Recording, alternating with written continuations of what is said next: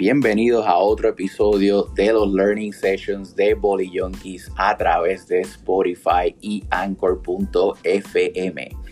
Yo soy el host Manolo Concepción y hoy me encuentro con el invitado especial Rusper Campos, que es el actual analista de datos para la Selección Nacional Femenina de Perú, al igual que del equipo de regatas en la liga profesional del mismo país. De igual manera, él es el representante de Polystation en todo Latinoamérica.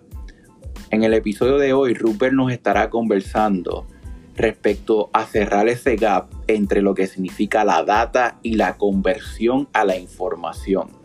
Cómo poder transmitir mejor información a los entrenadores y atletas desde el punto de vista de un analista de datos. Así que vamos, chonquis.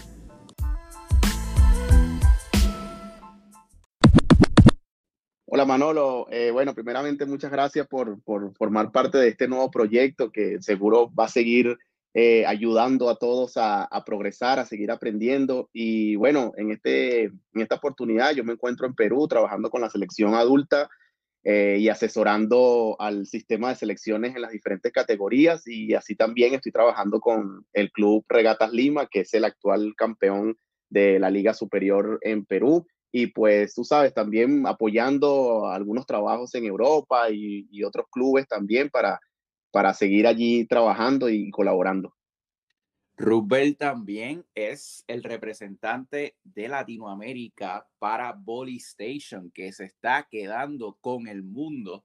Eh, precisamente de tras bastidores estábamos hablando que ya hay varias selecciones nacionales importantísimas en Latinoamérica con este producto, al igual que en selecciones de Europa y el mismo pasado invitado Nate Engel ah, nos estaba hablando que también la selección de Estados Unidos lo ha añadido, así que eh, advertidos quedan que es un nuevo programa que se va a quedar con la mayor cantidad de selecciones en términos analíticos. Así que sin más preámbulos, Rupert, en ese mismo tema vamos a estar discutiendo cómo podemos cerrar y crear un puente eh, más fácil entre convertir a esas personas que están llevando estadística en lugar de solamente codificadores, personas que puedan llevar información a su staff y a los atletas. Creo que hay varios elementos que obviamente pues no hacen tan fácil em, esa conversión. Eh, ¿Qué tú piensas que es la clave principal para que esto comience a ocurrir? Eh, bueno, Manolo, mira, yo siempre que hablo sobre este tema, yo digo que el proceso de análisis es como un embudo. Eh, no sé si en algunos países utilizan la palabra embudo, pero que va de lo macro a lo micro. Y yo creo que el filtro final es el proceso de aplicación. Y para mí esa es la clave donde está la, el punto para nosotros poder transformar los datos en información utilizable. Entonces, a, mi, a mi apreciación, yo creo que ese último filtro, el filtro de aplicación, es el que se debe tomar más en cuenta para nosotros poder transferir esa información a, digamos, a la mentalidad de la jugadora. Eh, yo he escuchado los, el, el, podcast, el podcast de Daniel hablando sobre la simplicidad y tú también eres un ejemplo de, de ese tema de la simplicidad y escuchando a César también hablando de la información que él daba a los jugadores y creo que todos estamos en el mismo, en el mismo ritmo.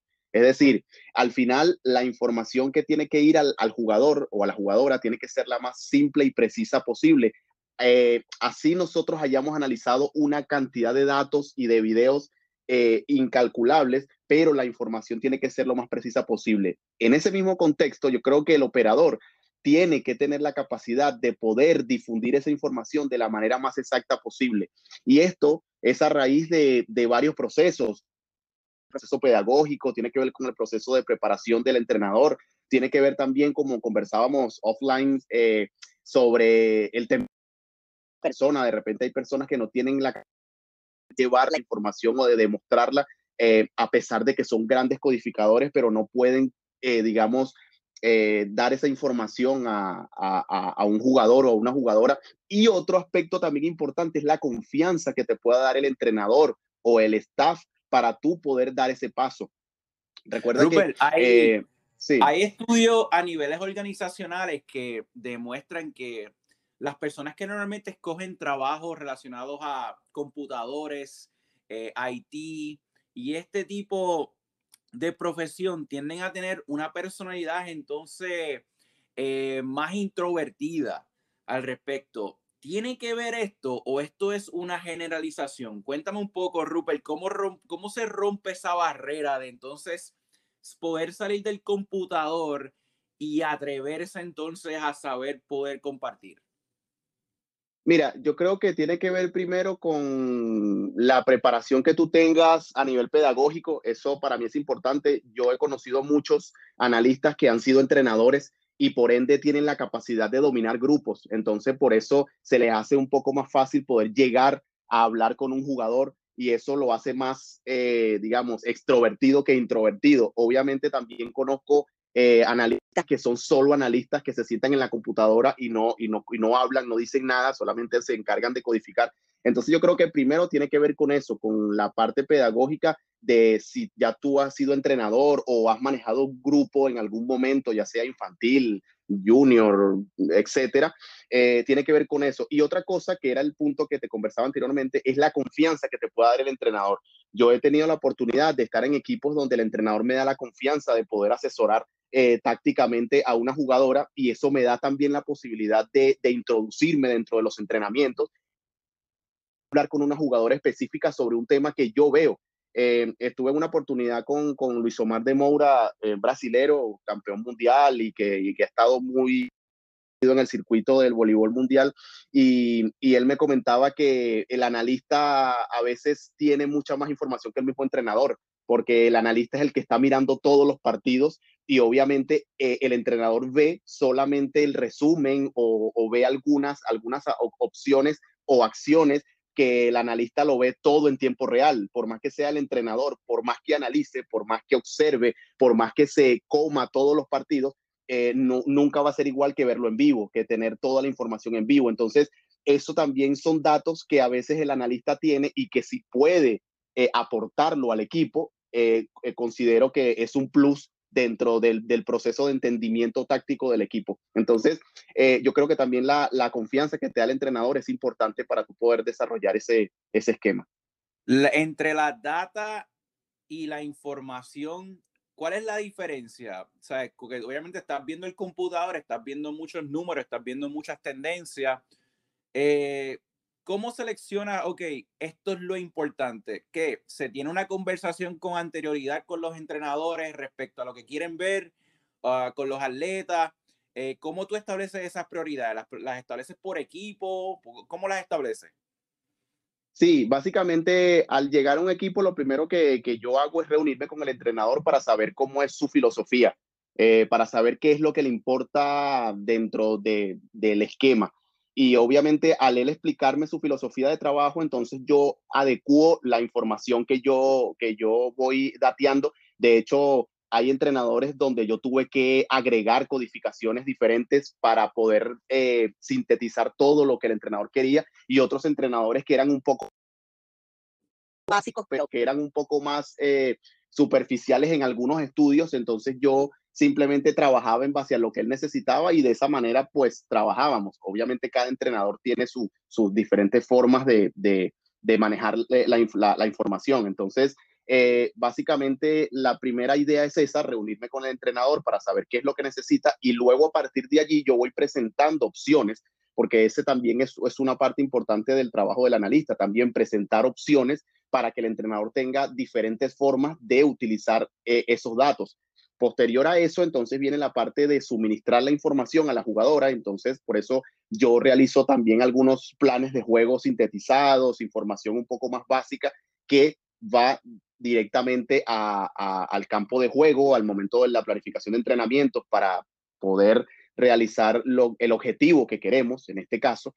Entonces, eh, tiene que ver mucho con eso, tiene que ver primeramente con la filosofía del entrenador y luego a partir de ahí yo voy como que ejecutando algunos planes para suministrar información tanto a él como, como al equipo en cuestión, teniendo en cuenta lo que dije anteriormente, que el entrenador me da la confianza de yo poder también introducirme dentro del esquema de planificación de entrenamientos y de, y de análisis táctico y también en las sesiones de video tengo una, un, protagonismo interesante para poder llevar la información directamente a, al equipo.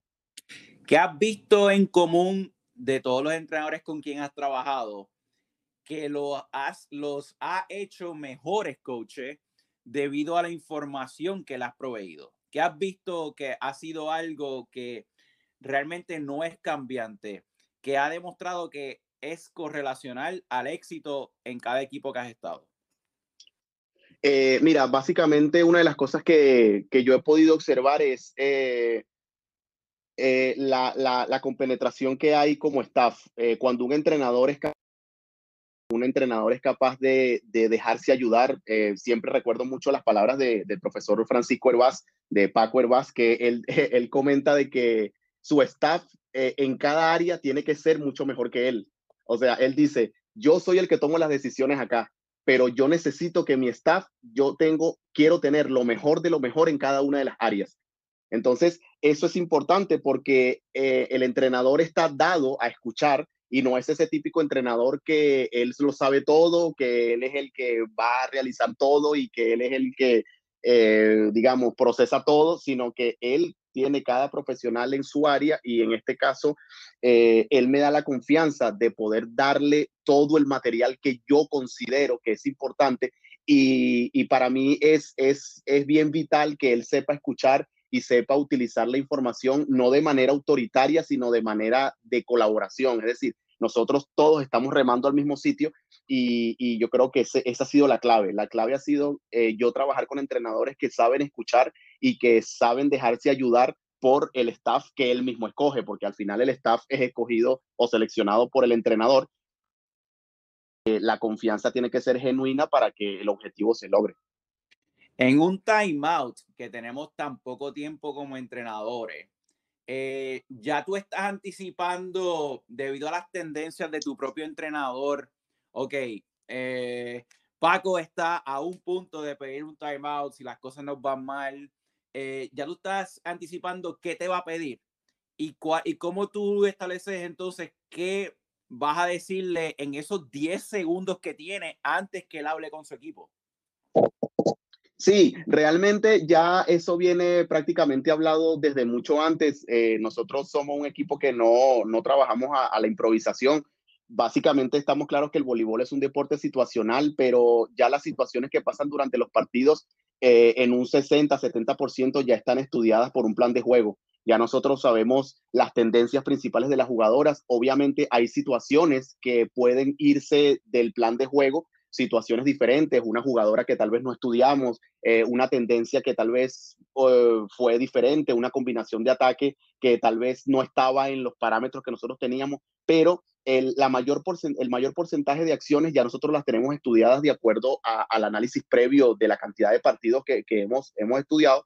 Entonces, eh, básicamente durante esas situaciones el entrenador es el que se encarga de, de, de manejar esa información, ya que tú como entrenador y, los entrenadores que, que, nos están escuchando en este momento también saben que durante 30 segundos tú no puedes hacer nada que no entrenaste o no puedes cambiar nada que no has realizado antes. Entonces, eh, básicamente ya eso está hablado y, yo solamente voy es eh, por medio de los, de los radiotransmisores dándole alguna, algún tip, porque básicamente se convierte en eso. Ya yo, yo durante el partido casi no hablo, sino simplemente le doy algunos tips de si el bloqueo está cerrando bien, si estamos parándonos mal en, el sistema de recepción, si la jugadora está atacando mucho por la línea y nuestra, armadora o nuestra opuesta no está cerrando, por ejemplo. Son ciertos tips, pero durante el tiempo técnico realmente se encarga directamente el entrenador de realizar sus pautas eh, al equipo. ¿Cómo, ¿cómo usted da cuenta de que pues, la, información que estás proveyendo eh, está siendo útil y transferida efectivamente a los atletas? Eh, o sea, ¿cuáles son algunas claves de mantener esa simplicidad? Eh, ¿Qué cosas tú puedes identificar para personas que comparten la misma posición que tú tienes ahora mismo? Bueno, mira, yo te lo voy a, te voy a hablar el ejemplo de lo que nosotros hicimos en los, últimos Juegos Panamericanos Sub-23 con el equipo de Dominicana. Eh, yo a, de los Juegos Panamericanos eran eh, a finales de noviembre y ya yo casi dos meses, tres meses antes, yo tenía cinco partidos del equipo dominicano. Entonces yo comencé a desglosar la información, comencé a, revisar toda la información posible, side out, breakpoint, ataques individuales, llamadas, eh, tendencias, eh, características de la armadora, algo que, que, que, para mí me encanta, me encanta mucho el, el, estudio de la armadora, poder, poder entender las características de la armadora. Creo que esa es una de mis, de mis favoritas eh, opciones que tengo dentro del análisis. Entonces, a raíz de eso, yo primeramente pasaba la información al entrenador y la íbamos mirando para ir entendiendo cómo funcionaba el rival. Luego, durante los entrenamientos, nosotros íbamos dándole como pequeñas cápsulas al equipo para que fuera entendiendo contra quién íbamos a jugar, sabiendo que el primer partido para nosotros era súper importante. Entonces, ya de esa manera, nosotros ya íbamos suministrando de a poco, muy gradualmente, la información, hablándole un poco de la atacante principal, hablándole un poco sobre las características de la armadora, que era a cortas distancias, no tenía mucha fuerza, era una armadora que con la pelota doble positiva jugaba con los centrales, ya cuando la pelota era positiva o admiración ya no había central. Entonces, toda esa situación día poco, día muy poco.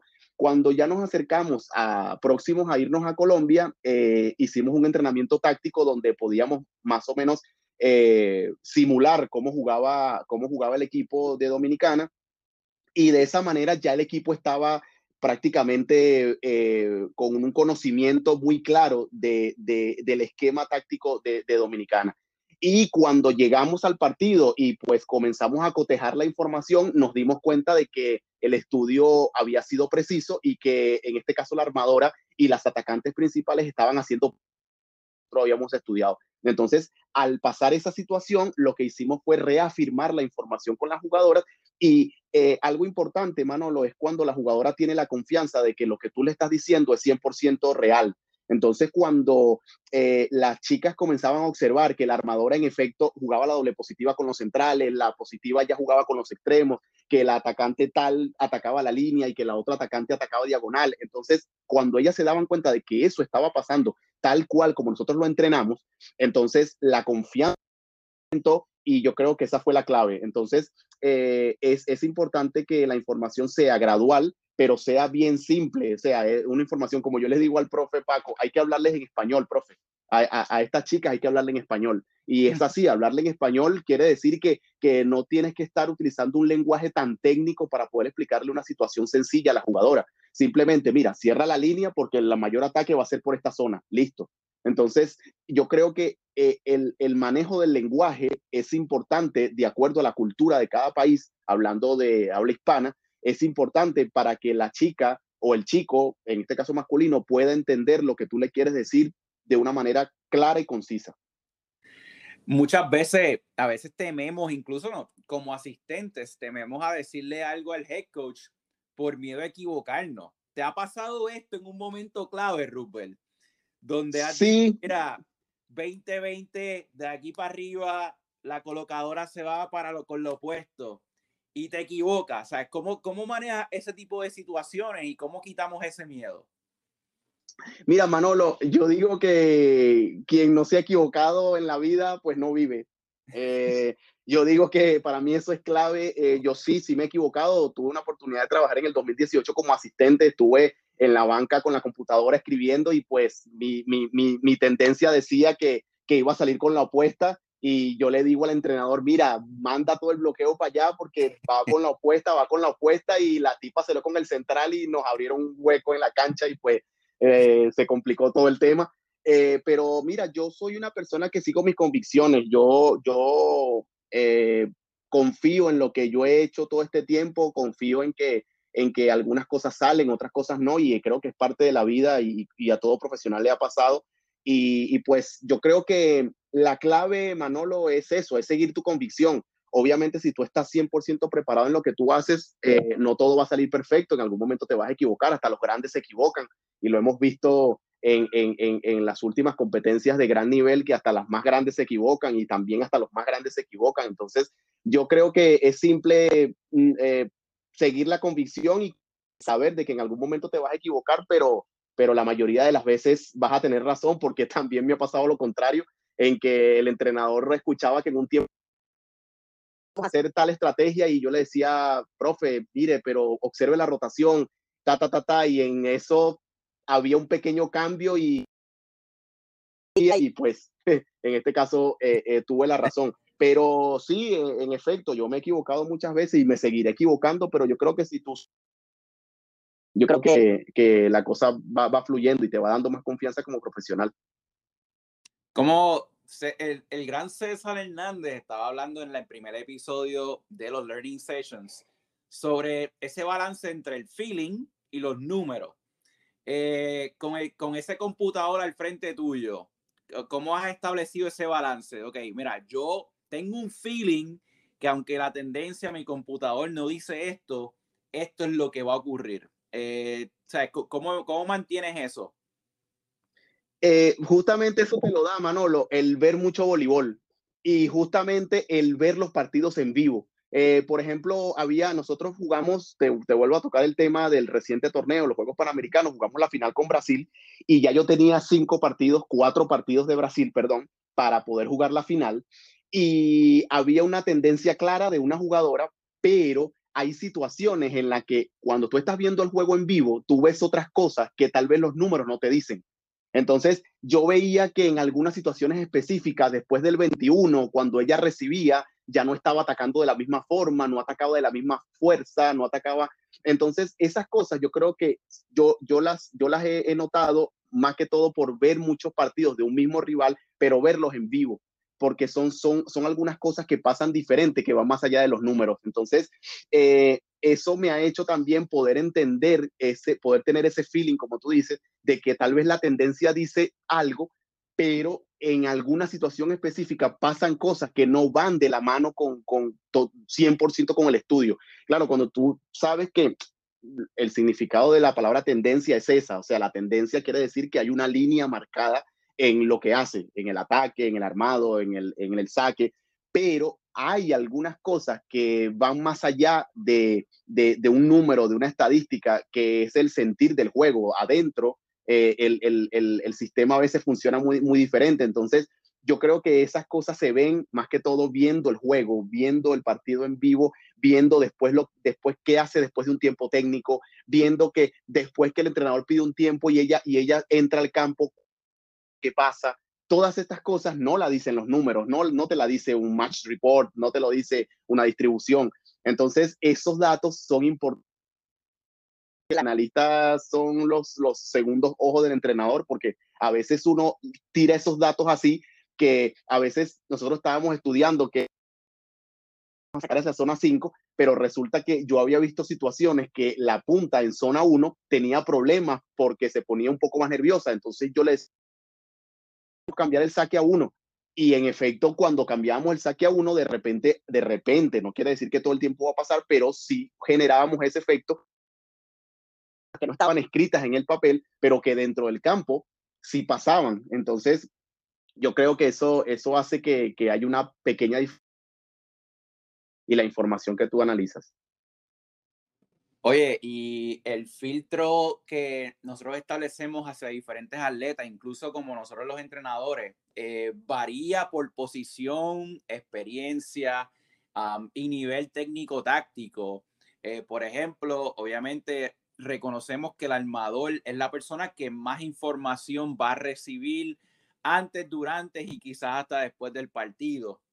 Eh, háblanos un poco de esa diferenciación de filtro entre posiciones. ¿Nos puedes dar un ejemplo quizás con tu equipo de regatas o quizás con la selección de Perú de cómo entonces tú diferencias entre lo que tú le provees a la punta, ¿ok?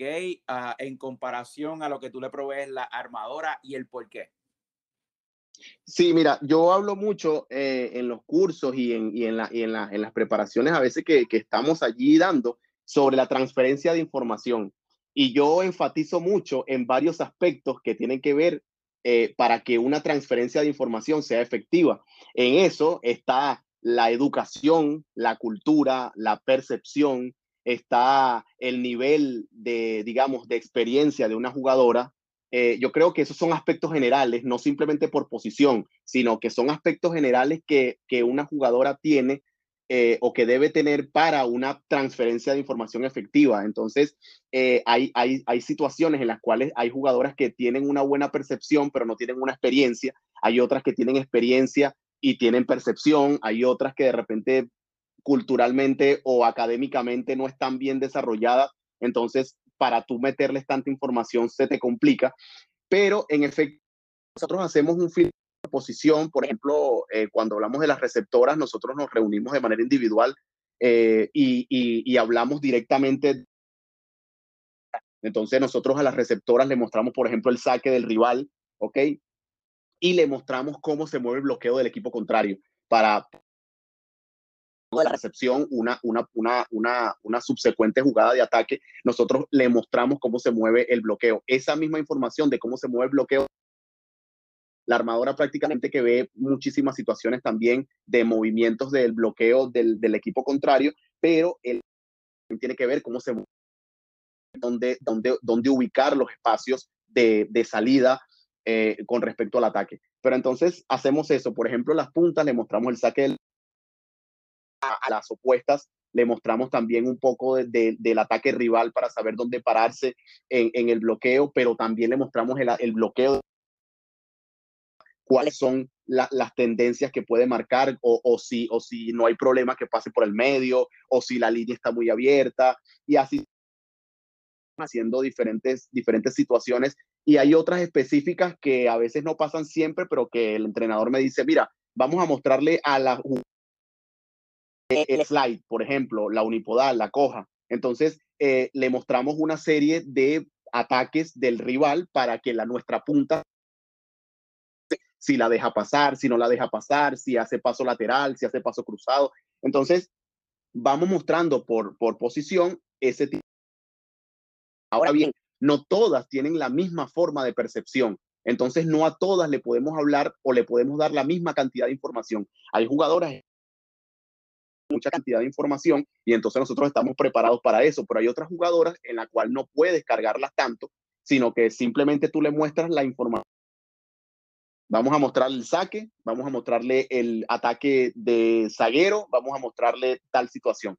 Y luego en el, en el resumen general, en el equipo general, mostramos las rotaciones, sobre todo con pase doble positivo y pase positivo, para que más o menos el equipo tendencia de armado del rival y podamos posicionarnos en un sistema de bloqueo defensa que pues nos permita contrarrestar eh, algunas acciones en las cuales nosotros nos vamos a enfrentar, porque hay equipos que son muy fuertes, hay equipos que son muy altos y a veces se nos hace difícil contenerlos, pero siempre es importante que la jugadora entre al campo con una información o que entre con una, con una idea de lo que puede hacer para, para poder jugar contra los diferentes rivales. Pero sí, en efecto, nosotros utilizamos sesiones individuales de, de video y de mostrarle lo que, lo que la jugadora realmente necesita.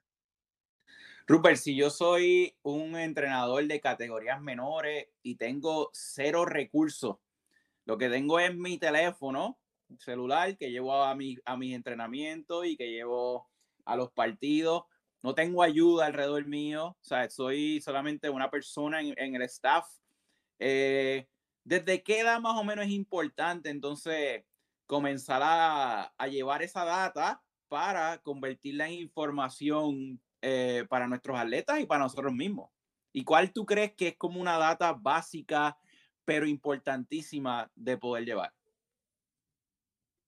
Mira, Manolo, yo considero que desde los 14 años que ya la niña, chico, ya comienza a entender el, el voleibol un poco más competitivo, eh, porque yo creo que todavía 12 años eh, está en un proceso de formación, aprendizaje yo creo que ya de 14 en adelante, 14, 15, 16, ya comienza ese sentido de competencia dentro de, de, de, un...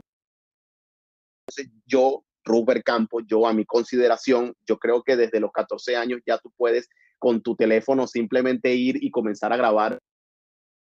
Yo sé que a lo mejor no tienes la capacidad en tu teléfono para grabar un partido de una hora y media o, de dos horas, pero yo creo que eh, empezar a, a tener algo es importante. Yo creo que tú puedes tener tu teléfono, si tú eres solo, pues bueno, te vas, eh, te vas una hora antes, dos horas del rival con el que vas a jugar la semana que viene, porque obviamente no vas a poder grabar tu partido porque estás solo, a menos que vayas con otra persona y que con, con otro teléfono grabe equipo, pero si no tienes la oportunidad porque estás solo, eh, pues tú puedes grabar el partido del, del, equipo rival y luego puedes comenzar a estudiar. Lo más importante dentro de esto es el conocimiento que el entrenador pueda tener. Si tú no tienes el conocimiento, no vas a saber exactamente qué es lo que necesitas analizar.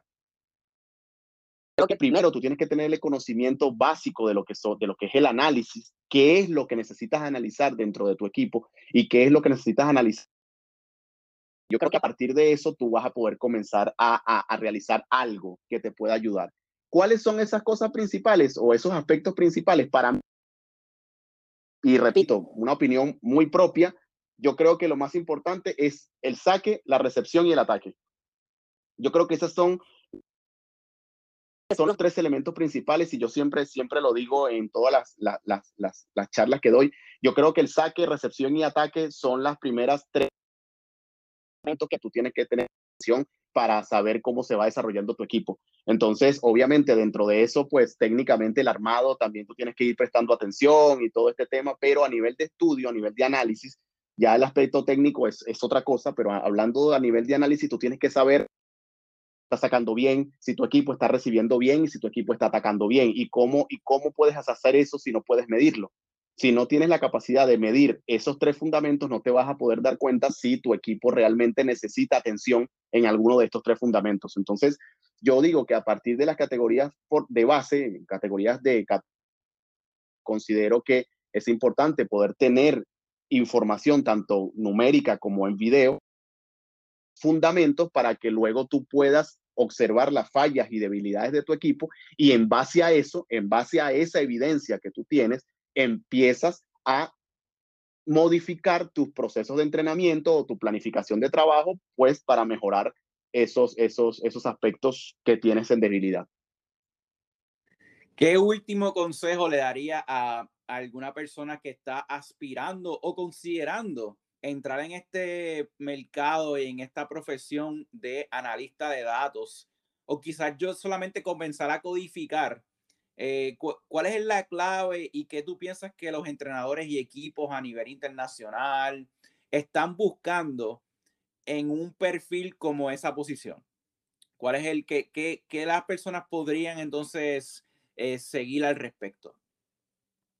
Ok, bueno, con respecto a la primera pregunta de qué es lo que se necesita, yo creo que la primera, la, yo creo que la base primera de, de, de, poder entrar a este mundo es entender el juego. Tienes que saber de voleibol, tienes que entender, entender lo que pasa en el campo. Eh, eh, ¿Por qué? Porque los programas, los, los diferentes software que, que, se manejan ahora mismo, eh, maneja, manejan un lenguaje técnico muy alto. Y si tú no entiendes qué es un side out, qué es un breakpoint, qué es una cobertura, qué es una free ball, digamos, que es una, que es una transición, eh, si tú no entiendes ese tipo de lenguajes y obviamente no, no entiendes lo que está inmerso dentro de esos términos que nombré anteriormente, difícilmente vas a poder entender estos programas. Entonces, yo creo que la primera clave es entender el juego. Tienes que saber de voleibol y para eso tienes que ver mucho voleibol. Tienes que, eh, pues, eh, tratar de observarlo la mayor cantidad de acciones posibles para poder entender qué pasa en cada saque, en cada recepción, en cada ataque, en cada armado, cada bloqueo, cada defensa. Creo que es importante primero eso. Y eh, Manolo, algo que yo eh, he tenido de primera mano con los entrenadores que he trabajado es la rapidez de la información. Hoy en día los entrenadores buscan que la información sea lo más rápida y veraz posible y eso es algo que tiene que tener como criterio el, el, analista. El analista tiene que saber que la información que está saliendo de sus manos tiene que ser lo más fiel posible, lo más real posible, eh, porque básicamente eso es lo que el entrenador va a utilizar para realizar su plan de juego, su plan de entrenamiento, su organización de equipo. Eh, entonces, de ti depende de que el entrenador pueda meter a una jugadora que bloquea más que la otra porque tú, estás diciendo que el atacante de aquel equipo es más fuerte que el del equipo contrario. Entonces, todo eso eh, es importante que el analista lo tenga claro. El criterio tiene que ser muy crítico, tiene que ser un criterio muy específico para tú poder ser un analista de rendimiento confiable. y que el entrenador no tenga necesidad de dudar de lo que tú estás hablando, de dudar de lo que tú estás diciendo, porque él sabe que tu información es lo más cercana a, la realidad posible. Estamos claros de que nos equivocamos, sí, nos equivocamos y por eso hay un proceso de corrección. Después que termina cada partido, yo me, yo me meto en el partido y empiezo a corregir, porque obviamente que no es fácil en tiempo real, en una jugada que dura 3, 4 segundos, eh, poder a veces copiar todo de una manera tan rápida, pero por eso están los procesos de corrección. Y eh, hablando Station, eh, eh, una de, las herramientas que tiene ahora mismo es que te permite hacer esa corrección en tiempo real. Entonces, ¿qué pasa? Que antes yo tenía que esperar que terminara el partido para yo realizar esas, esas correcciones. Ahora, prácticamente cuando el partido termina, ya está casi que 100% corregido porque este programa, esta herramienta te permite realizar esas correcciones en tiempo real. Entonces, eso hace que el trabajo se haga mucho mucho más óptimo porque cuando el entrenador necesita la información lo más rápido posible, ya está casi, casi lista el momento que termina el partido. Y eso, por ejemplo, a nivel de selecciones nacionales es súper importante porque las selecciones nacionales juegan un día tras otro. Entonces nosotros jugamos hoy y ya mismo, hoy en la noche ya tengo que estar preparando el otro rival que es totalmente diferente con el que jugamos hoy. Entonces, si el analista no tiene la capacidad de poder rápido posible en una selección es mortal. Es mortal porque no, el entrenador no va a esperar hasta el día siguiente para que tú le entregues la información para jugar el día siguiente.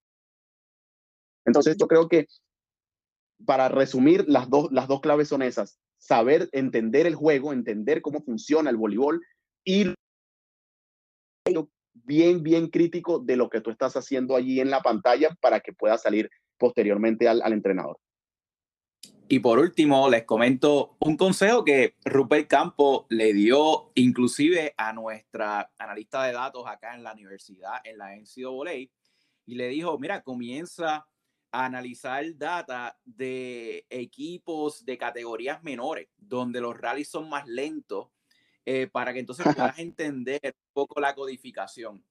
Y yo creo que entonces, hablando de simplicidad, ese fue el mejor consejo que le dio para ella entonces poder comenzar a entender, el, a entender cómo codificar y no solamente codificar, sino informar inmediatamente. Eh, ya, ya en ese tipo de situaciones, pues no tenía que dar pausa al partido, no tenía que detenerlo, no tenía que retroceder, porque entonces ya iba progresivamente ante la realidad de un juego internacional. Así que agradezco mucho estos consejos y este tiempo del señor Rupert Campo, que se encuentra haciendo una gran labor en la selección nacional de Perú, con también el gran entrenador Paco Gervás, que es un instructor internacional español que también está trabajando en la reconstrucción de tal programa. Así que eh, muy agradecido por la disponibilidad que siempre han dado, eh, por todo lo que están haciendo por el deporte. Sepan que Rupert también se dedica a dar cursos eh, así que pueden acceder a todas sus redes sociales para más información. Este ha sido Manolo Concepción en otro episodio de los Learning Sessions de Bolillonkis a través de Spotify. Gracias por su apoyo.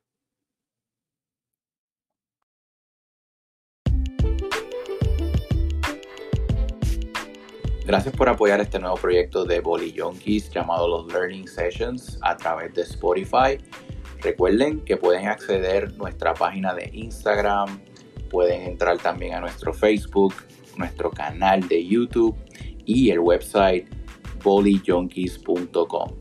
No olvides darle follow a Spotify y de igual manera a anchor.fm donde nos puedes encontrar en ambas plataformas. Hasta la próxima.